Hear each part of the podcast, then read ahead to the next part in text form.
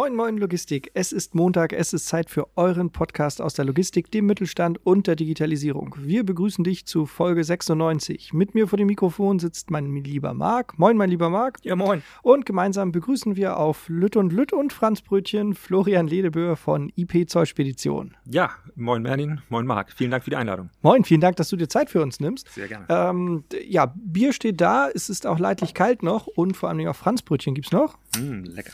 Ich es glaube, ist schon es wieder zu so. Kalt. Es ist zu kalt. Es ist zu kalt, ja. ja auch da bei dir kommt wieder. Nix, ne? Da kommt nichts. Das ist nichts. Ähm, gut, aber es ist ja auch nicht schlimm. Schmecken tut es ja trotzdem. Prost, Prost. Prost, Prost. Mm. Es ist mundkalt. Mein Bier ist übermotiviert. Das ist auch nicht schlecht. aber es geht um Florian und nicht um Bier heute. Wie kommt ein ITler in die Zollspedition? Viele wissen das ja nicht, aber du kommst ja eigentlich aus der IT. Ja, und die, die mich ganz genau kennen, wissen, dass ich eigentlich gar nicht aus der IT komme, sondern eigentlich Kaufmann bin. Und äh, die Frage müsste eigentlich lauten, wie kommt ein Kaufmann zur IT? Und dann die Frage, wie kommt ITler in die Logistik? Ah. Ja, also ähm, IT, das ist mein Steckenpferd und das macht mir auch unglaublich viel Spaß. Aber eigentlich äh, bin ich Kaufmann äh, für Marketing und Werbung. Ah, ich habe dich immer so als ITler immer noch im Kopf ja, ja. gehabt. Nein, nein. Also IT be äh, begleitet mich schon seit jeher, also auch schon aus der frühen äh, Kindheit und äh, durch die Schule weg. Und ähm, bin aber in der Werbung groß geworden hier in Hamburg. Ähm, in äh, zwei Agenturen habe ich hier gearbeitet und äh, bin dann aber 2004 ähm, nach der EU-Osterweiterung zu einem Softwareunternehmen gegangen, das äh, Atlas, also Zollsoftware entwickelt. Die haben zu der Zeit ein äh, Büro hier in Hamburg eröffnet und die waren auf der Suche nach einem ja, Vertriebler, Schrägstrich Consulter.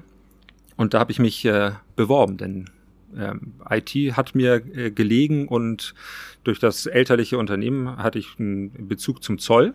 Und äh, das hat geklappt. Dort habe ich dann eine ganze Weile gearbeitet, bin dann auch nach äh, Bad Homburg gegangen, bei Frankfurt, habe da mehrere Jahre gearbeitet und Zollsoftware war immer mein Thema. Mhm. Und da schlägt sich dann quasi die Brücke dann zur Logistik, denn ähm, es stellte sich bei uns im Unternehmen die Nachfolgefrage.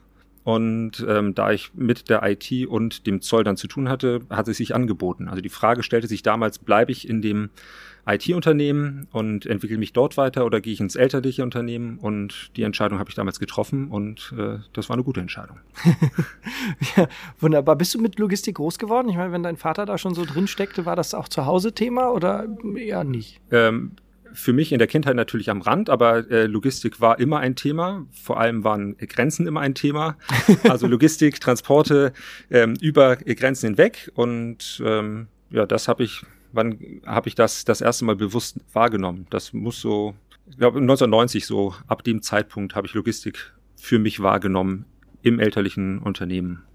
Grundsätzlich, ja. Ja, ja gibt ja einige, die dann äh, in der Nachfolgegeneration aufwachsen und dann schon, schon frühzeitig geprägt werden, weil sie irgendwie äh, im, im, in den Büros groß werden oder. Ähm, da ist man natürlich immer dabei. Ich weiß nicht, ob du deinen Sohn schon hier mit im Unternehmen hattest und meine Kinder kommen natürlich auch mal vorbei.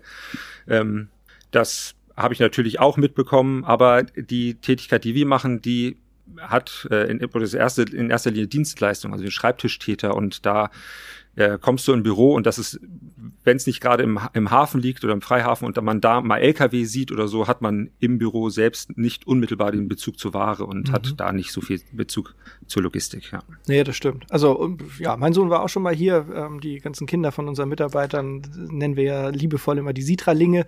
Die dürfen ja auch äh, jederzeit vorbeikommen und äh, irgendwie die Eltern besuchen. Und während Corona hatten wir das ja auch gerade in der Anfangsphase, äh, dass wir dann hier ja auch eine, eine Kinderbetreuung so ein bisschen eingerichtet haben, ähm, bis sich das alles so im, im Großen auch in den Kitas und so ähm, organisiert hatte. Das war total super. Ähm, nee, aber ich kann mich auch dran erinnern. Also wenn ich da auch so Kindheitserinnerungen habe bei, bei Vatern früher in den 80ern im, im Büro, war dann halt auch dieser typische Geruch aus, aus richtig viel Zigarettenqualm, alten Kaffee und dann irgendwie, das muss so Toner und, und ja, also was da in den Kopierern oder Faxgeräten damals drin steckte. Ja, und Filzteppich so. Also das, das ist so eine, so eine Melange. Ähm, das riecht man noch manchmal, wenn man in den alten Speditionen in Hamburger Hafen oder so unterwegs ist, gibt es noch vereinzelt solche Artefakte, wo man denkt, äh, doch eine Kindheitserinnerung habe ich da noch. Und zwar das Konfettispiel mit den alten Telex-Bändern. Ja. Ja, wo dann immer haufenweise diese kleinen gelben Pünktchen aus diesen Telexbändern dann immer im Büro verteilt wurden. Damit habe ich dann gerne gespielt, zum Leidwesen all der Beteiligten da. Ja. Spielst du heute noch damit oder was sind deine Aufgaben jetzt im Unternehmen? ja, Telex haben wir glücklicherweise bei uns nicht mehr im Unternehmen. Ähm, das Unternehmen leite ich ja zusammen mit meinem Bruder, Hendrik Ledebur und ähm, Lieben Gruß. Ja. äh, also zusammen machen wir strategische Ausrichtungen und QM und solche Dinge. Ähm, meine Aufgaben sind die IT, Marketing und Personal und äh, mein Bruder kümmert sich dann mehr ums operative Geschäft. Das sind so die Dinge, die ich im Unternehmen bei uns wahrnehme. Ja. Cool. Was liebst du an deinem Beruf? Tja, die Möglichkeit der Gestaltung und das Übernehmen der Verantwortung. Also man hat die Möglichkeit zu gestalten, zu verändern, zu planen, strategische Dinge, ähm, sich zu überlegen, wo kann so ein Unternehmen hingehen, was kann man Neues machen, wie kann man Prozesse verändern, optimieren. Und diese Freiheit der Gestaltung, das gefällt mir doch ziemlich. Ja. Und ich glaube, dass der Zoll da auch, also das Thema Zoll da ziemlich viel Potenzial noch bietet. Das glaube ich auch. Ja wird so einfach äh, sich genauso entwickeln muss und halt auch nicht still steht. So. Ja. Das wird sich auch bewegen. Gibt es irgendwas, was du überhaupt nicht magst, wo du auch manchmal so denkst, boah, das wäre mir erspart geblieben, wenn. Ja, also in Bezug auf das Unternehmen ähm, ist der Grad an Bürokratie manchmal eine ziemliche Herausforderung. Also gerade für unsere Unternehmensgröße, wir sind ein kleiner Mittelstand mit äh, 58 Mitarbeitern und ähm, da und wir schreiben uns auf die, auf die äh, Fahne, dass wir ähm, das, was wir tun, wirklich rechtskonform machen. Das ist also bei uns ein, ein äh, Kern unserer Tätigkeit. Und dann muss man natürlich auch darauf achten, dass man alle gesetzlichen Vorgaben einhält, etc. pp. Und äh, da rauft man sich manchmal die Haare, wenn man sich dann anschaut, was man im Unternehmen so alles umsetzen muss an, an Dingen. Und da äh, fällt es manchmal schwer, dann den Fokus auf das, auf das Kerngeschäft zu halten, wenn man sich dann mit sehr vielen administrativen Außenrum beschäftigen muss. Nicht, weil man es möchte, sondern weil man es eben muss. Hm. Das stimmt. Aber das, ihr seid ja auch in, in, in, so einer Unternehmensgröße ähnlich wie wir. Mhm. Ähm, also kein ganz kleines Unternehmen, kein großes Unternehmen und, und irgendwie hat man so das Gefühl, man hat die Nachteile aus be beiden Welten. So, ja. so, so ein bisschen fühlt es sich jedenfalls so an. Ja, und dann zum Thema Zoll selbst, das ähm, ich finde Zoll unglaublich spannend. Das ist ein tolles Thema. Aber in der, innerhalb der Supply Chain ist, wird es das ist zumindest meine Erfahrung, meist so als ein notwendiges Übel wahrgenommen. Ne? Also mhm. man guckt sich dann die gesamte Kette an und sagt, okay, da wird was produziert, da soll es irgendwo hin, wird es transportiert und dann stößt man halt doch immer wieder an Grenzen und dann sagt man, ja, ach, was sollen wir da machen? Ah, Zoll. Ja, ärgerlich. Da ja. blockiert es immer und dabei ist es doch ein ziemlich spannendes Thema. Ja. Wir nehmen jetzt ja quasi auf vor der Bundestagswahl. Gesendet wird natürlich nach der Bundestagswahl. Mhm. Ähm, Armin Laschet hat mal, ähm, der hat ja ganz viele tolle Dinge im Wahlkampf gemacht oder unterhaltsame Dinge, muss man ja jetzt formulieren. Ähm, äh, er hat ja auch äh, abends mal gesagt auf so eine Frage, nee, also würde Fragen würde er ja gar nicht beantworten. Und acht Stunden vorher war er irgendwie bei Bild TV und da wurde er gefragt, mit wem würdest du gerne mal tauschen? Und die, die, das fand ich so witzig, weil da hat er das beantwortet. Und äh, deswegen auch, würde, gibt es irgendjemanden, mit dem du gerne mal tauschen würdest? Ich habe über diese Frage schon manches Mal nachgedacht und dann kommen einem immer solche solche Größen in den Kopf wie, keine Ahnung, Elon Musk. Ich würde gerne mal so einen Tag äh, von Elon Musk erleben, das wäre großartig. Aber ähm, ich glaube, ich würde gerne mal mit meinen Kindern tauschen, weil ich nämlich glaube, dass, mhm. dass ich, äh, ich würde gerne mal zum Beispiel die Schule erleben, wie sie jetzt ist und nicht äh, mehrere Jahrzehnte zurück. Wie hat sich zum Beispiel die äh, Digitalisierung in der Schule breit gemacht oder wie nehmen Kinder soziale Medien wahr oder überhaupt das soziale Miteinander? Denn da hat sich ja ähm, ich komme noch aus der Zeit, da ging es gerade mit dem Mobiltelefon mal los. Mhm. Und all das, was für uns jetzt selbstverständlich ist, oder allein die Tatsache, dass wir jetzt hier einfach sitzen mit, mit dem Equipment und mal eben Podcast aufnehmen, das wäre vor 20, 30 Jahren so undenkbar gewesen. Ja. Und das hat sich für die Kinder mit Sicherheit auch massiv verändert. Und das würde ich gerne mal erleben. Und nicht nur aus der Brille äh, eines Vaters. Ja, de, witzig. Gestern Abend haben wir nämlich auch darüber gesprochen, wie das heute als Kind ist. Also gestern war großer Bastelabend in der Kita, wurde schon Laterne gebastelt und alles.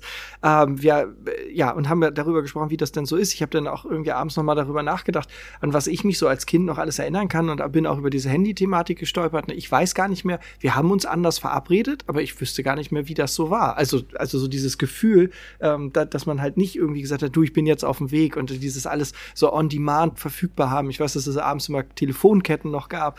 Ne, da war dann irgendwie klar, um, um, um 20 Uhr telefoniert der mit ihr und, und, und sie danach mit ihrer Freundin und er mit seinem Kumpel, weil danach mussten die anderen nochmal telefonieren und so war dann irgendwie so als, weiß nicht, 14, 15, 16-Jährige waren dann halt immer irgendwie so die Abendstelefonate. So, ja. und was vor allem hat, was hat man gemacht, wenn man irgendwie dann zu spät kam? Wen, ja. wen hat man, konnte ja nicht immer anrufen oder so. Ja. Eben auf dem Weg hierher habe ich dir zum Beispiel meinen aktuellen Live-Standort per WhatsApp geschickt, damit du ungefähr eine Vorstellung hast, wann ich hier aufschlage. Ich meine, ja. Das muss nicht sein. Das hätte mit Sicherheit auch ohne geklappt. Nee, aber ja. waren die Franzbrötchen schon fertig, als du kamst. da beiß ich gleich mal rein. Hat, hat Marc schneller gebacken da. aber was macht ihr bei der IP Zollspedition eigentlich genau? Ja, wir sind, ähm, also Zollspedition, da denkt man erstmal an den Zoll und an Finanzbehörde und bei Spedition, da denkt man an Fuhrpark und Lkw. Ähm, äh, beides sind wir nicht ähm, sondern unsere Kunden sind äh, Logistiker sind oder Handelsunternehmen, die Waren ähm, äh, handeln und das über europäische Grenzen hinweg. Und immer dann, wenn eine Ware über Grenzen hinweg äh, transportiert wird, dann hab, da habe ich eben schon erwähnt, muss Zoll gemacht werden, um es mal so ganz äh, banal zu sagen, also eine Art Steuererklärung. Und das machen wir als Dienstleister seit dem ersten Tag. Also der Kern Unsere Leistung ist das Erstellen von Zollanträgen für unsere Kunden, die es entweder für sich selbst brauchen oder weil sie Logistiker sind und Wiederverkäufer dann für deren Kunden. Mhm. Kannst du was zu eurer Gründungsgeschichte sagen? Wie hat sich das Ganze entwickelt? Ja, der Startschuss für die Überlegung oder für die Gründung des Unternehmens ist in der deutschen Wiedervereinigung zu finden. Ähm, mein Vater war bis 1990 Filialleiter einer Grenzspedition ähm, an der A24, Igudo auf Westseite. Und mit der ähm, Wiedervereinigung, über die wir sich im ersten Moment natürlich vollkommen gefreut hat, das war irre, man lag sich in den Armen und es war eine mega Stimmung, ähm, hat dann mein Vater feststellen müssen, dass er eigentlich sein Job los ist. Denn die Grenze gab es nicht mehr und dann war die Frage, was mache ich jetzt? Und ähm, dann kam ihm die Idee, naja, die Grenze, eine Grenze gibt's immer noch, aber die ist jetzt ein Stückchen weiter gerückt zwischen Polen und Deutschland. Und dann ist er nach Frankfurt-Oder gegangen und war dann für unsere, also für meinen Bruder und mich, als Vater für mehrere oder viele Monate im Grunde gar nicht greifbar, denn da hat er das Unternehmen gegründet. Und damals hießen wir noch Importpartner, quasi der Partner der Importeure. Mhm. Und bis 2004 waren wir dann ähm, an vielen Grenzübergängen nach Polen und Tschechien vertreten. Und dann kam mit 2004 die EU-Osterweiterung. Polen und Tschechien traten der EU bei. Ja, dann ist wieder eine Grenze gefallen. Und dann haben wir uns aber dagegen entschieden, jetzt noch eine Grenze weiterzugehen, sondern dann haben wir uns auf die Standorte konzentriert, die wir in den Häfen hatten. Also hier in Hamburg haben wir einen Standort in Lübeck. Wir haben noch einen aus der Historie in Frankfurt-Oder, ähm, die Zentrale in Ratzeburg und noch einen kurz vor der tschechischen Grenze in Altenberg. Ähm, heutzutage ist es egal, wo man sitzt. Zoll kann man von überall aus machen. Und ähm, ja, das machen wir jetzt seit 31 Jahren. Und äh, um diese klassische Zolldienstleistung haben sich noch weitere Dienstleistungsbereiche äh, gebildet. Ähm, die ja, für die Zollverfahren braucht man auch äh, Besicherungen und äh, da fließen viele Gelder. Und das machen wir als äh, Leistung für unsere Kunden. Und ähm, ja, das Thema äh, Digitalisierung im Zoll, das ist ein, ein Punkt, der bei uns auch ganz groß geschrieben wird. Wir haben irgendwann erkannt, dass die ähm, dass das, was wir für uns im Unternehmen brauchen an Softwarelösungen, ähm, am freien Markt einfach nicht zu finden ist, weil es, äh, weil der Markt der reinen Zolldienstleister eigentlich recht klein ist. Und da gibt es keine Anbieter für so eine Software und dann haben wir gesagt, dann machen wir das halt selbst. Mhm. Wir haben dann eine IT-Abteilung gegründet mit Entwicklern und ähm, das äh, davon profitieren auch unsere Kunden über von dieser Entwicklung. Ja. Das heißt, ihr macht auch hauptsächlich maßgeschneiderte Arbeiten. Es gibt nicht viele, die man mit euch vergleichen kann, so in dem Fall, oder? Also die klassische, äh, da haben wir eine ganz große Bandbreite. Also wir haben von den Unternehmen, die einmal sagen, ja, ich habe jetzt hier äh, mal einen Export, den ich mache oder einen Import und das ist aber für mich kein Kerngeschäft, weil ich eigentlich nur innereuropäisch äh, Handel betreibe, aber jetzt habe ich hier mal ein Geschäft, das möchte ich machen. Aber auch bis zu Unternehmen, die äh, viele hunderte oder tausende von Sendungen äh, permanent schicken. Also die ganze Bandbreite haben wir, auch von Waren, denn ähm, der Logistiker, dem äh, der spezialisiert sich vielleicht in manchen Fällen, aber grundsätzlich wird ja alles durch, äh, in Boxen durch die Gegend geschoben. Und äh, das, was wir nun zur Verzollung vorgelegt bekommen, ist die gesamte Warenbreite, die man sich so vorstellen kann. Wenn wir in, über die Beauftragung reden, dann von der losen Blattschüttung, die möglicherweise per Post bei uns landet, äh, über auch noch Fax, das es leider immer noch gibt. Mhm. Ähm, ähm, dann den mittlerweile klassischen Weg der Beauftragung per E-Mail bis hin zur Schnittstellenanbindung, wo also Unternehmen ihre Prozesse vollautomatisiert anbinden. Das ist gerade im Export immer sehr interessant, im Import sehr schwierig darstellbar beim Export, wo dann ähm, Unternehmen äh, ihre gesamte ihren gesamten Export, sagen wir mal zum Beispiel in die Schweiz, äh, vollautomatisiert über uns abwickeln. Und das ist natürlich dann maßgeschneidert, aber äh, es muss, es kann auch der reguläre Import- oder Exportprozess sein. Mhm. Die Bandbreite können wir abdecken. Was sind eure größten Herausforderungen heute? Die Herausforderung besteht in der Qualifizierung der Mitarbeiter. Das Thema Zoll ist sehr komplex und das Risiko, das man als Unternehmen äh, übernimmt, wenn man Zolldienstleistungen erbringt, wird immer größer. Man muss sich das so vorstellen. Früher war es so, dass ein Lkw-Fahrer mit der Ware ins Büro kam, dann hatte, hat man ein Formular ausgefüllt mit der Schreibmaschine, das hat man dem Fahrer mitgegeben, der ist damit zum Zoll. Wenn der Zoll irgendwas zu beanstanden hatte, dann hat er ihn wieder zurückgeschickt, dann wurde vielleicht nochmal ein neues Formular äh, ausgestellt, äh, bis die Sache dann lief und die Verantwortung lag dann in erster Linie bei dem Anmelder, also bei dem, der die Ware importiert oder beim gegebenenfalls beim Fahrer. Jetzt ist es so, dass über die Jahre oder Jahrzehnte äh, die Verantwortung immer mehr auf den Zolldeklaranten übertragen wurde. Also im Zollkodex gibt es den Punkt, äh, wenn der äh, Vertreter hätte wissen können, dass irgendetwas möglicherweise nicht so ist, wie es sein soll, dann ist man schon gleich mit im Boot. Und äh, gerade wenn es darum geht, dass man, dass der Zoll oder der Fiskus dann ähm, ein Interesse daran hat, die Zölle und Steuern einzutreiben, dann guckt er natürlich, wen in der gesamten Lieferkette kann ich am ehesten greifen. Und das ist vorzugsweise dann ein Unternehmen in Deutschland, bevor er sich die Mühe macht, eventuell ein Unternehmen im Ausland zu cashen. Mhm. Und äh, das ist natürlich so ein ja, Freifahrtsschein ist übertrieben, aber das ist so der erste Weg, wo man dann gegriffen wird, wenn irgendetwas nicht so äh, ähm, aus Sicht der Finanzbehörde eventuell zu klären wäre. Und da wächst natürlich der Aufwand enorm. Zweite Herausforderung ist, dass es leider den äh, Beruf des Zolldeklaranten nicht als klassischen Ausbildungsberuf mehr gibt. Also wir bilden aus Kaufleute für Spedition und Logistikdienstleistungen und der Zollpart, soweit ich informiert bin, äh, wird in 40 äh, Wochenstunden in der Schule abgedeckt und damit erschöpft es sich dann. Und in der Zeit kann man natürlich nicht das vermitteln, was man wissen muss, um diesen, diese Leistung zu erbringen. Und das ist dann im Grunde Training on, on the Job oder bei uns im Unternehmen. Und ähm, diese Leute zu finden, die ein Interesse daran haben, sich mit dieser Materie zu befassen, ist nicht einfach und vor allem diese, ähm, diese Leute auch im Unternehmen zu halten, ist eine Herausforderung. Hm, verstehe. Nun schaust du ja auch, sagen wir mal, zwar als Logistiker, aber nun als jemand, der mit dem, mit dem eigentlichen Warentransport ja nur indirekt zu tun hat, äh, vielleicht ein bisschen neutraler auf, auf den Rest in der, in der Branche. Was glaubst du, sind so die großen Herausforderungen in der Logistikbranche heutzutage? Grundsätzlich in der Logistikbranche. Ja. Ähm, ich glaube, dass wir in der Logistik eine ziemliche starke Clusterbildung haben. Ähm, eigentlich fast ein Polygopol, Unternehmen, die ähm, viel mit Subdienstleistern arbeiten, wo die, wo die Herausforderung der, der Prozessoptimierung im Grunde darin besteht, dass man ganz viele kleine Rädchen zusammenbringen muss, und, um dort einen äh, Standard zu, zu finden, einen gemeinsamen, äh, ein, eine gemeinsame Schnittstelle über die Unternehmen hinweg. Mhm. Ich glaube, das ist eine sehr große Herausforderung, die vielleicht auch ähm, seltsame Stilblüten trägt. Es wird über Digitalisierung sprechen unglaublich viele Unternehmen und ähm, über bei Digitalisierung kann man ja streiten, was sich dahinter dahinter verbirgt. Für manche Unternehmen ist es eine reine Übertragung der schon analogen Prozesse auf den Computer. Das, was man vorher halt auf, auf den Zettel geschrieben hat, schreibt man jetzt in, in irgendein Programm. Das ist für manche schon Digitalisierung. Für manche ist es irgendwie die disruptive Schaffung neuer Prozesse und neuer Abläufe. Und ähm, ähm, manche Unternehmen schaffen tolle Prozesse, vergessen aber dabei den Menschen.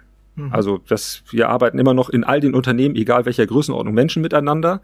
Und dann werden Prozesse geschaffen und dann werden äh, tolle Systeme aufgebaut und äh, letztlich sollen sich dann nur noch Maschinen miteinander unterhalten und äh, da geht zum einen Individualität verloren und zum anderen der persönliche Kontakt. Und ich glaube, dass aber das alles zusammengehört in der Logistik. Und das ist eine große Herausforderung, glaube ich, da Wege zu finden, wie man das ändert.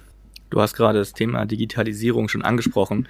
Was bedeutet Digitalisierung für euch? Ja, eben nicht das rein übertragen analoge Prozesse in die äh, auf den Rechner, sondern ähm, Abläufe zu hinterfragen, auch mal äh, Zöpfe abzuschneiden, zu sagen, wie kann es anders gehen und wie profitieren alle Beteiligten von der ähm, möglicherweise Teilautomatisierung von Prozessen, wie kann man ähm, Datenerfassung reduzieren, wie kann man äh, bestimmte ähm, Muster erkennen, die man eventuell für sich nutzen kann. Ich glaube zum Beispiel, dass äh, so wenn man so ein Buzzword nimmt, Big Data oder so, ein großes Feld ist. Mhm. Bei KI bin ich mir noch nicht so sicher, ob das äh, eventuell ein bisschen, äh, bisschen zu sehr gehypt wird, aber diese Datenbasis, die in all diesen Unternehmen schlummert, ist ja gigantisch.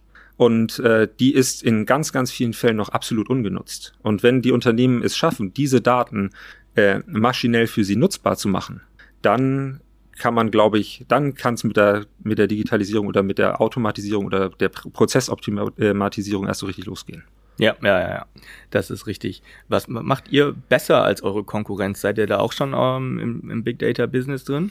Ja, Big Data ist bei uns, äh, ähm, also wir haben schon äh, tollen Datenschatz, das ist richtig, aber äh, bei uns ist Neutralität ja ganz, ganz wichtig. Also die Informationen, die wir haben, kommen ja aus unterschiedlichen äh, Aufträgen und da ähm, könnte man mit Sicherheit was Tolles machen äh, mit diesen Daten, aber das können wir aus Neutralitätsgründen einfach nicht. Wir können unsere Prozesse optimieren und äh, verbessern. Und ich glaube, das, was wir ähm, mm, ganz gut machen, ist, dass wir eine, einen Datenpool für unsere Kunden schaffen, ähm, der all die für sie relevanten Zollinformationen enthält, ganz gleich, über welchen Weg wir beauftragt werden. Das heißt, ob jetzt, ich habe vorher das Beispiel genannt, äh, faxlose Papierschüttung, Schnittstelle oder so, egal wie ein Auftrag bei uns kommt, letztlich äh, landet er äh, qualitativ hochwertig dann in einem äh, in einem Kundeninformationssystem für unsere Kunden, die dann zum, zum Beispiel im Rahmen einer Zollprüfung darauf zugreifen können. So, und ich glaube, das ist etwas, was uns von vom Wettbewerb unterscheidet. Ja. Hm. Cool. Du bist ja eher Quereinsteiger in der Branche. Wie, ja. wie hast du sie am Anfang wahrgenommen? Genau so, wie ihr Ruf ist oder besser? Ähm, ich äh, habe eine ganze Bandbreite kennengelernt. Ähm, und ich glaube, die Logistik ist auch sehr, sehr vielfältig. Und du hast vorgesprochen von verrauchten äh, Büroräumen und äh, Tonergeruch etc. Da kann ich mich noch an äh, eines unserer Büros erinnern, die wir in Hamburg im Freihafen an der äh, Veddel hatten, das alte Deklarantenhaus, das direkt auf der Zollgrenze saß. Das war im, äh, im Winter äh, war es so kalt da drin, dass man mit Daunenjacke vorm Rechner saß und der Atem am Monitor dann kondensierte. Ähm, was so auch so, wo dann viel Fahrerverkehr war und das ist das ist so das eine Bild der Logistik, das ich habe. Dann habe ich auf der anderen Seite aber äh, Luftfrachtunternehmen, die am Flughafen in den modernsten Gebäuden sitzen und äh, alle im Anzug durch die Gegend laufen. Also man hat eine, eine große Bandbreite und ähm, so habe ich sie am Anfang wahrgenommen, so nehme ich sie auch jetzt noch wahr, wobei ich äh, feststelle, dass die, ähm, dass das, dass es doch persönlicher ist, als ich, als ich immer dachte. Ich dachte, es wäre eine, eine sehr neutrale Geschichte und da geht es in erster Linie nur um Zahlen. Aber es, äh, das hat sich, diese Sicht hat sich gewandelt in den Jahren. People's Business. People's Business, so ja, kann man sagen, ja. Das stimmt. Wie hältst du dich informiert? Also wie, wie ähm, die, die großen Herausforderungen sind ja immer up-to-date zu sein, zu wissen, was passiert eigentlich so in den Bereichen, für die ich verantwortlich bin, was passiert bei mir in der Branche und und und. Ähm, und da ist einmal die, die spannende Frage, woher kriegst du deine Informationen? Ja, also meine Erfahrung ist, dass man sich nicht nur auf die eigene Branche konzentrieren sollte. Ähm, es gibt ja die klassische, äh, Klassiker, äh, Zeitschriften, Zeitungen, Verbände, Verbandsarbeit, die man machen kann, ähm, wo wir auch äh, aktiv sind, ähm, wo man sehr nah Informationen mitbekommt. Ähm, ich habe auch festgestellt, dass man auch mal über die Branche hinweg in andere Bereiche gucken sollte, um dort mal sich Impulse zu holen, die man vielleicht im eigenen Unternehmen oder in der eigenen Branche dann mit äh, unterbringen kann. Also klassischer, klassisch äh, die Nachrichten, Zeitungen, Verbände, aber auch Social Media. Man mhm. muss halt äh, überall genau hingucken, wie wertig ist die Information, die man dort erhält. Nicht? Cool. Hast du einen Buchtipp? Irgendwas, was man mal gelesen haben muss? Was aktuell ist? ich, mein jüngster Sohn und ich lesen gerade Harry Potter Teil 1. Das finde ich wieder ganz spannend. Aber das ist das, was mir spontan in den Kopf kommt. In der nächsten Folge zwischen den Seiten genau. Harry Potter und der Stein der Weisen. ist das der erste Teil? Hm. Oh, ich habe nur die Filme gesehen. Und das als so Leseratte. Ja, aber das, sorry, aber da, da war ich zu alt, als es losging und ähm, dann irgendwann, ja, war, war der Zug war, waren, die, waren die Filme da und dann liest du das Buch nicht mehr. Nein, Gott. Na, ich freue mich drauf. Ich, also mit, mit Mats werde ich die irgendwann auch lesen, wenn der alt genug dafür ist. Das heißt, mit acht wahrscheinlich kann man anfangen, oder? Ja, er ist jetzt acht und hat jetzt damit angefangen, ist er sehr ehrgeizig, aber ich, momentan lese noch mehr ich als er. Ja. Das ändert sich vielleicht irgendwann. Die Corona-Krise sorgt für viel Leid und Missstände, doch auch ohne die Pandemie gibt es in unserer Gesellschaft viel zu tun. Diese Arbeit wollen wir gerne weiterhin unterstützen. Deshalb haben wir im letzten Jahr das Kinderhospiz Sternenbrücke, die Straßenmagazin hin zum Kunst, die Tafeln in Hamburg und den Kindertreffen in Oldenfelle finanziert, offiziell unterstützt. Ähm, Viele solche Organisationen und insbesondere auch die ehrenamtlichen Helferinnen und Helfer leisten da Großartiges für unsere Gesellschaft und deswegen haben wir uns entschieden, im Namen unserer Gäste jeweils 100 Euro an einen guten Zweck zu spenden. Florian, hast du einen Zweck parat? ja, ich habe mir darüber Gedanken gemacht. Ich finde das ganz großartig und ich äh, könnte mir vorstellen, dass äh, der Verein Dunkelziffer e.V. unterstützt wird. Das ist ein Verein ähm, zur Aufklärung und Prävention von Gewalt in Familien. Mhm. Die gehen an Schulen und äh, erzählen so in, in Geschichtsform den Kindern, wie sie doch selbstbestimmt sind und wie sie eventuell mit äh, Gewalt umgehen können. Und weil ich das so toll finde, habe ich mir gedacht, äh, ich verdoppel mal das, was ihr zahlt und lege auch nochmal 100 Euro drauf, weil ich glaube, dass das eine gute Sache ist. Cool, auf jeden Klasse. Fall gut angelegtes Geld. Cool, vielen, vielen Dank dafür. Ähm, danke auch, dass du dir Zeit genommen hast und uns heute hier besucht hast. Danke auch an Merlin, dass du deinen vollgepackten Kalender wieder für eine Stunde Podcast öffnen konntest. Immer gerne, mit immer. so einem tollen Gast. Da nehme ich mir immer Zeit. und für ein Bier. Und für ein Bier. Ja, Prost. Ja. Nächste Woche haben wir dann wieder Neuigkeiten aus der Ausbildung. Freut euch, seid gespannt, bleibt entspannt, kommt gut durch die Woche. Bis dahin und tschüss. Tschüss. Ciao, ciao.